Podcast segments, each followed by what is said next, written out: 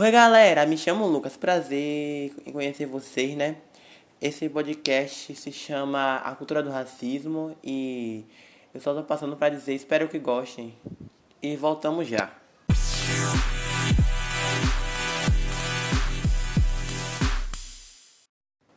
Oi galera, voltamos, né? É, agora eu vou explicar a definição do que é racismo, né? Racismo é qualquer tipo de preconceito relacionado à cor, raça ou etnia. Ele se manifesta de três formas, gente. A primeira é quando acontece o crime de ódio ou discriminação racial, que é direta. E essa manifestação do racismo é mais comum. Exemplos dela é quando uma pessoa é acusada justamente por algo que não fez.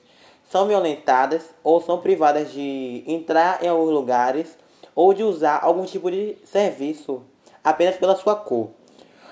Outra forma de racismo também é o racismo institucional, que é, o, que é a menos direta e evidente na sociedade, né, que acontece em que ocorre por meios institucionais, ou seja, algumas é, instituições, mas não publicamente.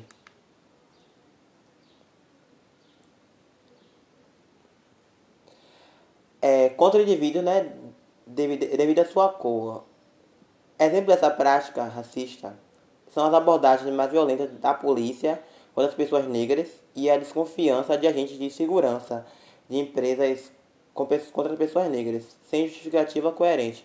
Um bom exemplo de luta do racismo institucional são os protestos de Charlottesville, nos Estados Unidos, em 2017, devido à conduta criminosa de policiais que mataram negros desarmados e rendidos em abordagens, além de agirem com violência desnecessária. E a outra forma de racismo também é quando há racismo estrutural, que é o menos perceptível ainda, que é o racismo estrutural que está cristalizado na cultura de um povo, de um modo que muitas vezes nem parece racismo. A presença do racismo estrutural pode ser percebida na constatação de que pessoas negras ou de origem indígena ocupam cargos de chefia em grandes empresas, de que nos cursos das melhores universidades a maioria esmagadora, quando não a totalidade de estudantes é branca ou quando há a utilização de expressões linguísticas e piadas racistas. A situação fica ainda pior quando as ações ou constatações descritas são tratadas como normalidade. E o movimento que está muito em alta agora é o Black Lives Matter, que é Vidas Negras Importam. E hashtag Black Lives Matter, Vidas Negras Importam.